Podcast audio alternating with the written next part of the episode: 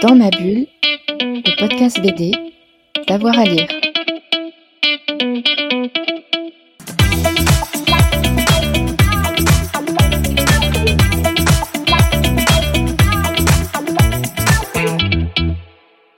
Bonjour à tous et à toutes et bienvenue dans ce nouvel épisode de Dans ma bulle, 35e du nom. Dans ma bulle, c'est votre podcast 100% BD avec euh, le site Avoir à lire. Aujourd'hui, on a le plaisir de vous proposer une belle interview de Frédéric Maupomé et de David. On leur doit la série euh, Super aux éditions de la Gouttière. On y suit trois enfants réfugiés sur une autre planète, trois orphelins super-héros qui doivent aller au collège. Une série subtile et accrocheuse. Fred Michel les a rencontrés au festival Quai des Bulles. Bonjour David, bonjour, Frédéric Maupomé. Nous sommes ensemble ici euh, pour un numéro spécial de Dans ma bulle en direct de Quai des Bulles à Saint-Malo. On va donc parler ensemble de la sortie du nouveau tome des Super, nouveau tome et nouveau cycle. Donc les Super, euh, c'est une série en plusieurs actes et cycles qui raconte la vie de trois orphelins débarqués euh, de la planète Si et qui s'installent sur Terre en essayant de se fondre dans la masse avec leurs super pouvoirs. Alors c'est une histoire de, d'amitié, de fraternité, d'émotion, de sensibilité, de psychologie. Et à propos d'amitié, comment vous vous êtes rencontrés et comment euh, sont nés les super Alors, euh, nous, on s'est rencontrés euh, via notre éditeur, l'édition de la Gouttière. On, travaillait à ce moment-là, c'était il y a 6 ou 7 ans maintenant. Chacun de nous travaillait sur une série chez cet éditeur, une série de, bandes dessinées sans texte. C'était Anouki pour, pour Frédéric et moi je travaillais sur une série qui, par après s'est appelée Les Mômes euh, avec Delphine Cuvel, série sans texte aussi. Et puis euh, sur un festival on s'est rencontrés, Frédéric a commencé à me parler du, scénario de, Super. Et voilà, c'est quelque chose qui m'a plu tout de suite à la lecture, à l'idée, c'était quelque chose que j'avais envie de faire. Une, histoire comme ça un peu au long cours, euh, aventure. voilà, ça a commencé comme ça, la rencontre. Et pour toi? Ben, comme c'était notre rencontre, mm. ça s'est passé un petit peu pareil.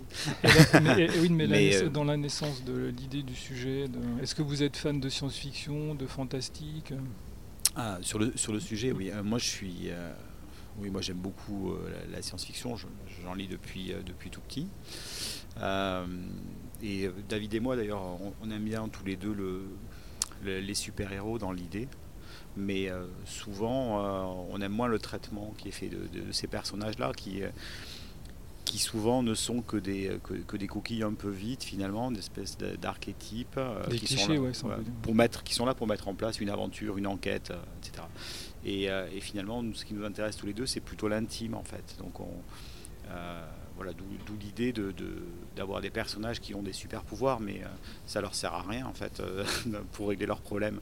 Et, et voilà, c'est cette volonté finalement de mêler euh, à la fois la jeunesse, les super-héros et l'intime euh, qui, a, donné naissance à Super. Voilà, et tout ça reste ancré dans la réalité, toutes les histoires, tous les récits sont ancrés dans la réalité. Oui, oui, oui, euh, c'est dans une réalité sociale qui est assez crédible. Voilà, il y, a, des services sociaux, il y a des, il y a des instituts qui font des signalements, il y a, la police qui s'intéresse à, certaines choses. Il n'y a, pas de, il a pas trop de facilité hein, pour les personnages. Hein, Quand c'est vrai quand il y a des enfants à, la rue, ben, il, y a des, choses qui se passent et des gens qui sont censés réagir. Euh, et, l'avantage euh, pour nous d'avoir des personnages qui sont des, super-héros, c'est que ça permet de, rendre euh, supportable pour les lecteurs et pour les enfants des situations qui sont en fait insupportables. ils se retrouvent dans les plus grandes difficultés, dans une très grande détresse. Parfois, ils se font poursuivre, voire tirer dessus. Et si on avait des personnages qui étaient plus ou moins normaux, ce serait intolérable en fait. Euh, mais là, quand même, c'est des super-héros, donc ça, ça, nous permet d'aller finalement. Euh, cette sécurité du fait d'avoir des personnages super-héros nous permet d'aller assez loin dans ce qu'on leur fait subir et de ce que la réalité en fait euh, sociale qui les entoure leur fait, leur fait subir. Oui, et ce qui est intéressant, c'est malgré, ou malgré bien que ce soit des super-héros, ils ont, ils ont des questionnements aussi, ils ont leurs propres problèmes, leurs propres sentiments. Ben oui, ils ont que ça, parce qu'en fait, euh, euh, quand, euh, quand, l'envie des personnages, c'est d'être normaux, en fait. c'est d'aller à l'école, d'avoir des copains, d'avoir des parents. être capable de soulever une bagnole, ça aide pas vraiment à régler ce genre de problème. Donc, do- donc oui, c'est- vraiment le, le- le fond en fait, ce qu'ils ont dans le cœur qui nous intéresse. C'est du décor finalement le, le côté super-héros. D'ailleurs, là j'allais y venir plus tard, mais tu évoques la normalité. Dans toute la série, il y a une- tout, tout tourne autour aussi de la normalité. Qu'est-ce qui est normal, pas normal? Euh, oui, bah oui, oui, évidemment. euh, et euh, et l'hérédité aussi. Euh, est-ce que je suis obligé d'être comme mes parents? Est-ce que, euh, si, euh, est-ce que si mon père euh, a fait ceci, est-ce que je suis euh, condamné à le répéter Euh, c'est les deux, les deux grandes questions, c'est ça. C'est le, c'est, enfin, les trois grandes questions avec qu'est-ce que c'est qu'une famille et la fraternité en fait. C'est, donc on va dire la famille, le, l'hérédité et, et, la normalité et l'intégration. Alors, est-ce que vous avez écrit l'intégralité du premier cycle en une seule fois ou ça s'est construit brique par brique, petit à petit? Euh, en fait, quand je, j'ai pas une technique d'écriture très économe, euh, ce qui me cause beaucoup de troubles. Euh, donc, euh, quand j'écris euh, le, premier tome d'une série, euh, en général, j'ai aussi euh, tous les arcs narratifs de la série entière et la fin qui est déjà écrite, c'est-à-dire les dernières scènes sont- sont déjà écrites. Après, c'est- pas quelque chose qui est euh, gravé dans le marbre. Il y a beaucoup d'évolutions qui vont apparaître au fur et à mesure, des choses qu'on n'a pas prévues. On a rajouté un tome euh, avec- à cause de David, mais euh, C'est pas bien de dénoncer. voilà. Mais, euh, le, mais oui, on sait où on va et, euh, et j'écris de toute façon déjà le, le premier tome en entier avec tous les dialogues, même si là encore c'est pas gravé dans le marbre et ce sera modifié euh, quand, je, quand je le donne à David. euh, voilà, ce qui lui permet de, de savoir où on est, où on va, comment on y va, euh, d'être un peu plus confortable aussi. Euh, voilà. D'accord. Alors, euh, on va parler un peu des, des couleurs. Ouais. On, on note que chaque épisode, les couleurs varient une tonalité différente. Est-ce que tu peux nous expliquer ce choix, David? Oui, bah comment on la, couleur est vraiment narrative, hein, comme on dit toujours en bande dessinée. Donc c'est vrai que j'ai commencé euh, le cycle avec des couleurs assez chaudes parce que la, série commence euh, de façon euh, gentille, on va dire. hein. Il y, a- une installation des personnages, c'est plutôt. c'est très jeunesse en fait au, départ. Et puis c'est vrai qu'au fil des, tomes, le, propos de et il se retrouve dans des situations un peu compliquées. C'est vrai que j'adapte la couleur fonction du, récit. Et, euh, mais dans l'ensemble, j'ai une palette de couleurs oui, assez chaude, hein, je pense. Et euh, donc euh, là, on a commencé le, nouveau cycle et je suis reparti, sur des couleurs plus, chaudes au départ, on va dire. Mais voilà. Après, il y a eu l'histoire de, si on peut parler aussi de ça, de l'intégrale. C'est vrai qu'il était intéressant, je trouve, qui a, permis de, représenter l'ensemble, retravailler l'ensemble du premier cycle sous un, un peu sous un autre aspect, je pense. Euh, C'était c'était aussi notre euh, idée de base aussi de faire cette intégrale, c'est de présenter la série sous un autre jour. euh. Et comment tu travailles avec quelle technique? Alors moi je, tra- je travaille euh, tout en traditionnel pour ce qui, en ce qui concerne le dessin, c'est-à-dire euh, sur papier, crayonné, ensuite euh, ancrage, ensuite j'appose toujours des, des lavis de, à l'aquarelle de gris pour poser des ombres, déjà des, des volumes, etc. Je scanne et je fais toute ma couleur par contre au- sous, en- sous Photoshop, euh, donc euh, en- en numérique. Mais le, voilà, je, le fait de poser des lavis, euh, de donner de la texture, un peu des irrégularités comme ça, euh, euh, je pense euh, atténue le côté informatique, couleur informatique. voilà. Ça se ressent pas du tout. Non, ah bah, il y a des gens qui croient que c'est fait en traditionnel, euh, Absolument, à, ouais. voilà, à l'acrylique ou à l'aquarelle, Mm. et non, pas du tout. Bravo. Alors, est-ce qu'en depuis six ans, là, votre façon de travailler, elle a changé? Dans le dessin, dans toi, dans ta narration Pour le dessin, alors euh, au niveau technique, pas vraiment. Après, mes personnages ont bougé évidemment un petit peu au fil du temps. Ils, ont, ils grandissent en plus. hein, là, Ils grandissent avec le lecteur en plus. C'est ça plus, ouais, ouais. Ouais, oui. Ils grandissent, je crois aussi face au- à l'adversité, ça les fait mûrir, je pense. Et, donc euh, après, non, j'ai pas tellement changé au niveau outils, au niveau ancrage. Je, travaille toujours à peu près avec les, mêmes outils. Alors, c'est marrant, mais le, nouveau cycle, voilà, il grandit, ça se passe 5 ans plus tard, effectivement. Mes, pages ont grandi. hein, je travaille en format plus grand maintenant. Tout a grandi, le, format du livre aussi. Euh, il y a une certaine cohérence. Mais euh, donc non, non, je travaille toujours plus ou moins quand même sur le même, toujours avec le même process. Et pour toi Est-ce que ça a changé dans ta façon de travailler, dans ta façon de, de- voir les personnages? Hmm. Je crois pas fondamentalement que, ça a changé. le, en fait, on, a trouvé assez vite une, manière de travailler a eu beaucoup de chance en fait hein, avec David parce qu'on se connaissait pas vraiment euh, avant de commencer ce, truc-là et c'est jamais évident euh, quand on, est un couple de, scénaristes et de dessinateurs d'arriver à trouver euh, une manière de bosser effectivement ensemble. ça peut bien se passer mais ça peut aussi ne pas coller hein, et voilà. Et je trouve, je crois qu'on a eu quand même pas mal de chance d'avoir tous les deux euh, une même envie de fonctionner, d'avoir envie, une même envie de communiquer l'un avec l'autre. Et, euh, et, donc on fonctionne à peu près toujours pareil, c'est-à-dire que je, donne à, David euh, le tome entier avec tous les dialogues qui sont temporaires. Hein. et à partir de là, David il fait un, une on va dire une première proposition de, storyboard euh, et on retravaille ensemble le storyboard. Et à ce moment-là on retravaille aussi euh, les dialogues. Parfois il y a des scènes euh, où on se dit mais en fait ces dialogues ne sont pas nécessaires on les enlève. Parfois on se rend compte que c'est plutôt une, scène qui était prévue comme étant muette on, devrait plutôt mettre des dialogues ou, une voix off ou un autre personnage qui n'est pas entièrement dans l'action, qui va raconter quelque chose qui sera en résonance, etc. Donc il y a un retravail euh, quand même de, la narration euh, assez important au niveau du, storyboard. Euh, mais on a fonctionné comme ça de suite et on s'est pas mal trouvé, là-dessus. Et, c'est une chance. Et depuis, j'ai appris qu'il fallait vraiment en parler avec les gens, avec les, voilà, les collaborateurs ou les collaboratrices au départ. Mais on était encore jeunes et foufou, on savait pas. vous, avez vous, avez grandi aussi tous les deux. Ah oui, bien sûr, bien sûr. Mais il doit y avoir aussi une forme d'attachement par rapport au personnage. Oui, oui, oui. Je pense que c'est une des caractéristiques de la bande dessinée. Quand on fait de la bande dessinée, justement, c'est qu'on vraiment s'attache à, nos personnages. On, est vraiment, c'est vraiment nos créatures, nos, jouets. On s'amuse, on s'amuse avec. Euh, et oui, on s'y attache. C'est une des raisons pour laquelle on a voulu aussi continuer le cycle, parce qu'on avait du mal à les quitter. Hein.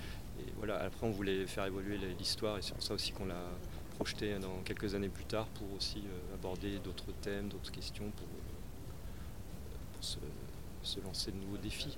Mais oui, on s'attache beaucoup aux personnages. Oui, et puis euh, le, il y, a cette chose-là, c'est-à-dire effectivement quand on est arrivé à la fin de l'histoire qu'on avait prévu de raconter, à la fin du, premier cycle de Super, euh, on avait commencé à évoquer déjà depuis un moment avec David la question est-ce qu'on fait une suite, est-ce qu'on ne fait pas une suite, euh, sachant qu'on avait l'opportunité de le faire, parce que c'est vrai qu'on a eu la chance d'avoir une série qui, qui, fonctionne bien quand même et qui a été bien reçue.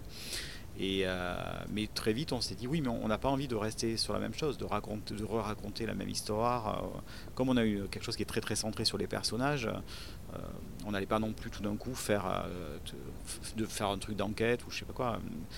ce qui nous intéressait, donc, c'était leur, intimité. Donc, pour pouvoir raconter autre chose, il fallait les faire vieillir euh, et, comme c'est une histoire euh, quand même beaucoup de famille et de fratrie, euh, ben, quand il se passe 5 ans, ben, ça veut dire que les plus grands dans une famille, ils partent pour aller à l'université, etc.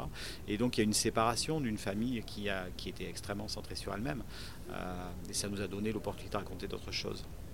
Voilà. Et puis, il y a aussi des, personnages pas prévus, en fait, hein, qui, qui, apparaissent. Enfin, dans le sens où, euh, évidemment, les, personnages sont tous écrits un peu au départ, mais, mais parfois, euh, le, dessin de, David euh, sur un personnage va lui donner quelque chose que, le, voilà, que lui il a senti, mais que j'avais pas forcément prévu dans l'écriture.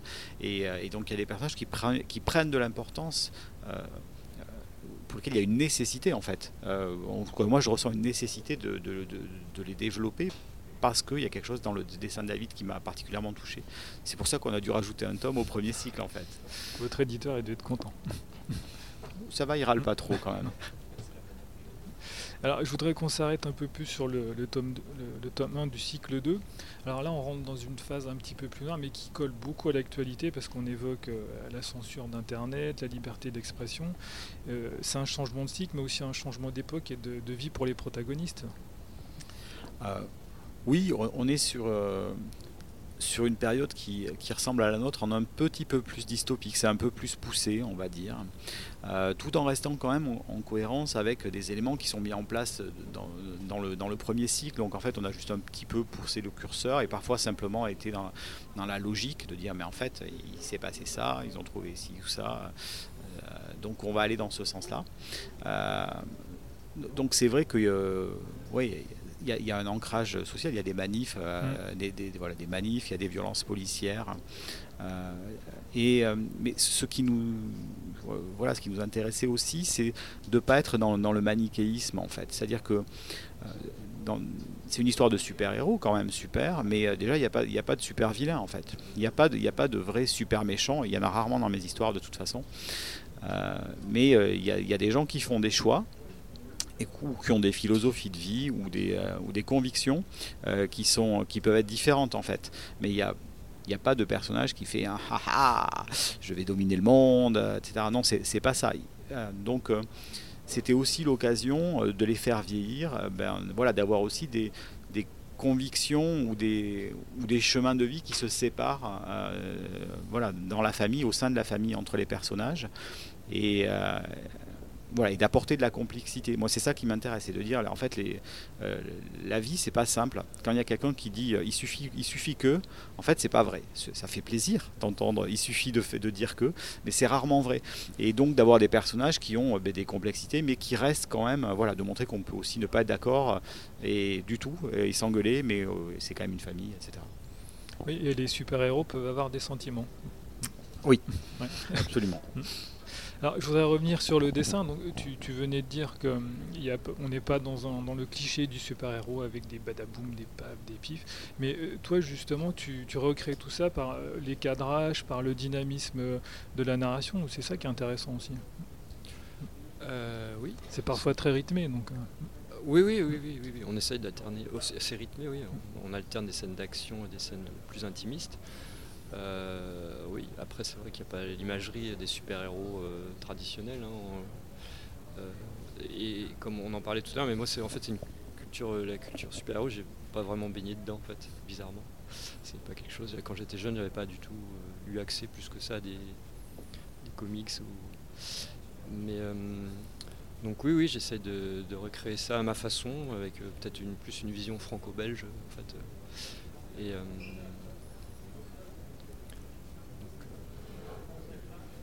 Et au niveau, oui, après, bah, après tout ce qui est cadrage et tout ça, oui, c'est vrai que c'est plutôt moi qui définis ça, euh, mais euh, c'est pas mal posé au storyboard et on en parle. En fait, euh, là où on travaille beaucoup ensemble, c'est au niveau du storyboard et au niveau du rythme de l'histoire, donc tout ça est un petit. Bon, ça j'aime bien parce qu'on vraiment on, forme un. Vous faites des échanges. Ouais, ouais, oui, c'est ça, c'est vraiment bien. Je ferais vraiment un, premier storyboard et, qu'on retravaille beaucoup, enfin beaucoup, oui, avec Frédéric quand même. c'est bien, disons qu'il a une vision externe et c'est ça qui est intéressant, c'est que y a ce côté, euh, le, duo fonctionne bien, je pense, à ce niveau-là. On a, moi, j'ai un retour, moi, au niveau, euh, le travail sur le rythme et oui, la mise en scène, et on travaille bien ensemble. Ah, note que finalement, on, reprend de moins en moins de trucs.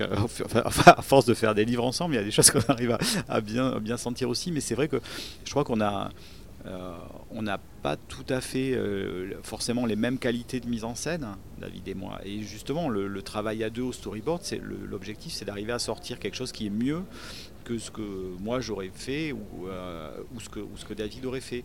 Et, et l'avantage qu'on a dans cette relation, c'est qu'on n'a pas d'ego en fait. ni David ni moi en fait. Alors on a moi en tout cas pour ma part j'ai un ego surdimensionné ailleurs à, d'autres niveaux dans la vie. Mais, euh, mais pas dans cette relation de travail à deux euh, là-dessus. S'il faut changer des trucs faire sauter des, passages reprendre moi ça me pose pas de problème. Et, et David c'est la même chose. Et donc c'est assez sain comme, euh, comme relation. Et ça se passe toujours très très très très bien quoi. Vous êtes complémentaires totalement. Oui, complètement. Mais vraiment, la, la, phase du storyboard, je trouve que c'est vraiment appréciable d'avoir un, bon échange comme ça avec un scénariste, de pouvoir on se complète vraiment, ouais. Et peut-être que votre façon de travailler s'est aussi aiguisée avec le, avec le temps. Vous travaillez peut-être plus vite, avec euh, plus de facilité. Hein.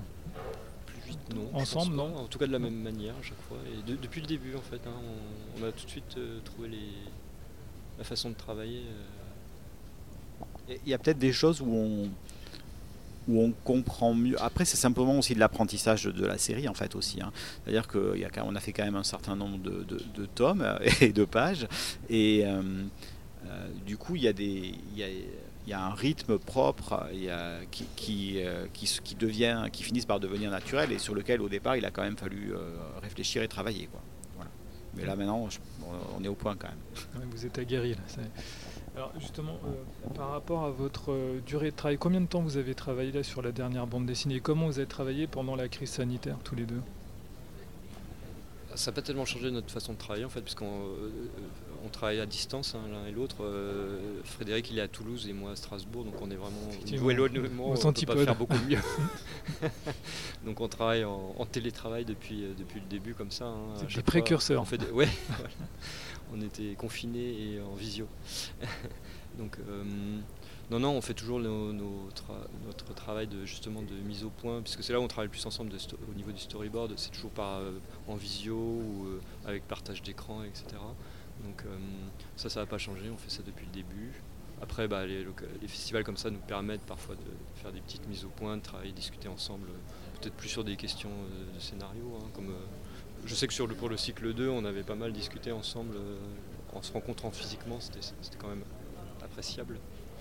Mais euh, donc voilà, non, non, tout à distance. Et combien de temps vous a- ça vous a pris Et combien de temps Euh, Alors moi pour le, le- le storyboard, enfin l'ensemble storyboard, dessin, ancrage, couleur, ça me je mets à peu près 10 mois, quoi, enfin presque un an à chaque fois. ouais. Mm. Et vous avez déjà enclenché le, le tome 2 Alors Frédéric a, ça y est, a écrit le, le tome 2, ouais. Et, et, euh, non, moi je n'ai pas enclenché le storyboard et il faudrait que je m'y mette. Euh, oui, en, fait, le, temps, le, temps d'écriture, pour moi, c'est toujours assez compliqué. Euh, en fait, ce, qui est le plus long, c'est de, mettre en place la série. Et ça, ça me prend des années. Euh, Il n'y a, moi, pas de, sé- de, de séries sur lesquelles j'ai travaillé, sur lesquelles j'ai pas réfléchi au moins trois ans. Donc, euh, mais une fois que ce travail-là, il- parce qu'au début, il faut tout inventer. hein. Il faut inventer les personnages, un rythme, de quoi on parle, comment, etc. Et une logique interne euh, au récit. Euh, et puis en plus, je pose la suite et j'écris la fin. Donc, une fois que je, mais une fois qu'on a ça, ça devient plus rapide d'écrire la suite. Euh, donc, euh, je ne sais pas euh, combien de temps. Enfin, sur les premiers tomes, c'était le premier tome, c'était trois ans de boulot, et puis ensuite, le- les tomes suivants, euh, euh, c'était beaucoup plus court. C'est de l'ordre de quatre mois, euh, quelque chose comme ça. Euh, et là, par contre, comme on est reparti, euh, on n'est pas reparti à zéro, mais euh, on quand on a changé de, temporalité, on a fait avancer le récit. Ben là, je, suis reparti sur un, temps de travail beaucoup plus long. Euh, voilà, donc c'était euh, probablement 8 mois de euh, ouais, 8 mois de travail à peu près. Euh, mais ça devrait mais, par contre mon tome 2 a été quand même plus court à écrire puisque j'ai déjà des choses qui sont voilà, c'est quelque chose comme ça quoi. D'accord. Et euh, alors, on a tendance à catégoriser les choses en bande dessinée. Là, on est plus dans la bande dessinée jeunesse, mais c'est pas de la bande dessinée jeunesse, ça s'adresse vraiment à tous les publics. Ouais, euh, en fait, moi, je, trouve que la tendance à catégoriser, c'est pas, c'est pas une bonne chose. Je- quand, on, Absolument. quand on était, euh, en fait, quand on était jeune, la bande dessinée jeunesse, ça n'existait pas. Euh, Il y avait de la bande dessinée tout public, voilà, et après il y avait de la, de la bande dessinée spécifique pour les adultes. Mais euh, sinon, le reste, c'était tout public. Et euh, moi, ma conviction depuis que, que j'écris, c'est que de toute façon, un, un livre, euh, s'il n'est pas bien pour les adultes, il n'est pas bien pour les enfants. Donc euh, oui, on a des lecteurs, nos, nos plus jeunes lecteurs sur Super, ils ont, ils ont environ 8 ans à peu près. Euh, mais on a des lecteurs au collège, au lycée, et puis on a plein de lecteurs adultes en fait. Euh, je, me souviens d'un lecteur qui était travailleur social et qui nous a dit, qui est venu nous dire, mais oui, mais quand j'ai vu dans le tome, je, je crois que c'est dans le tome 3, euh, voilà, que, tout d'un coup il y avait un signalement, je me suis dit, mais oui, évidemment, évidemment que la DAS va intervenir. et voilà, donc on a, on a quand même des lecteurs de tous âges, et, et je pense que de toute façon, euh, le problème de, la trop grande classification, euh, notamment en jeunesse, c'est de, tirer les choses vers le bas. Euh, en fait, les enfants, ils, veulent des, récits aussi intéressants que les adultes. Et, aussi engageant, voilà, qu'ils soient aussi pris dans le truc, qu'ils aient les mêmes émotions.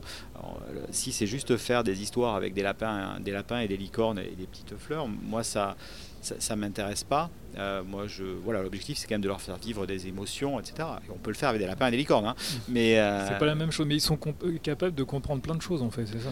Ah oui, oui, oui. Et beaucoup de non-dits. Moi, j'ai beaucoup, j'ai une écriture du non-dit, beaucoup, et en fait, ils lisent très bien entre les textes, ils mm. comprennent très bien de quoi on parle, et les enjeux, ils sont, ils sont saisis, quoi. Donc Alors, il y a un super clin d'œil à Pascal Mériot dans, dans le tome 1, euh, qui est le directeur éditorial de La Gouttière. Vous confirmez sa candidature à la présidentielle de 2022 Ah oui, c'est vrai, je me souviens pas de ça. Moi, j'ai remarqué. C'est très drôle. Je sais pas l'a vu, tiens, Mais euh, oui, oui, oui, oui, il se présente, oui. ah, oui, oui, je crois qu'il peut se présenter à n'importe quoi. Votez Pascal. Euh, Pascal 2022. en, fait, David, mais, euh, mais, moi aussi, en fait. Tous les deux, on met énormément de, de, clins d'œil, mais David en met encore plus que moi, parce que je n'arrive pas à tous les voir. Dans, dans, les pages de Super, il y, a des, il y a des dessinateurs ou des dessinatrices voilà, qui, peuvent, qui sont nos amis, ou, qui sont dessinés à des endroits. Il y a des références, il y a des tags qui sont des références obscures à des ateliers de bande dessinée. Il y a, voilà, il y a beaucoup de choses. Dans les noms des personnages, il y a aussi voilà, des amis. voilà. Donc. Et on retrouve, on retrouve plusieurs fois, je crois, Pascal Mériot. C'est une espèce de, c'est une espèce de fil rouge. C'est le gimmick. Exactement. Mm. Donc vous, vous, confirmez la candidature? Oui, je, je, crois. Puis de toute façon, euh, vu l'état actuel, actuel du, débat public euh, en France, je pense que nous avons besoin de lui. Ah, il faut une personne comme lui. Je vais aller l'interviewer, Justin. Bon, merci à vous deux. Bonne journée. Merci. Merci. Voilà, dans ma bulle, c'est terminé pour euh, aujourd'hui. Merci à Frédéric Mopomé et à David. Merci à Fred de les avoir euh, interviewés. N'hésitez pas à vous abonner hein, à ce podcast pour avoir la petite notification à chaque fois qu'on a une nouvelle émission. Et en ce moment, on a des nouvelles émissions euh, tous les jours. Et puis évidemment, si vous avez lu les super, vous pouvez nous laisser un petit mot pour nous dire combien vous avez aimé. Et n'hésitez pas à liker et à partager dans ma bulle. Bonne journée à tout le monde. Dans ma bulle, le podcast BD, d'avoir à lire. Thank you.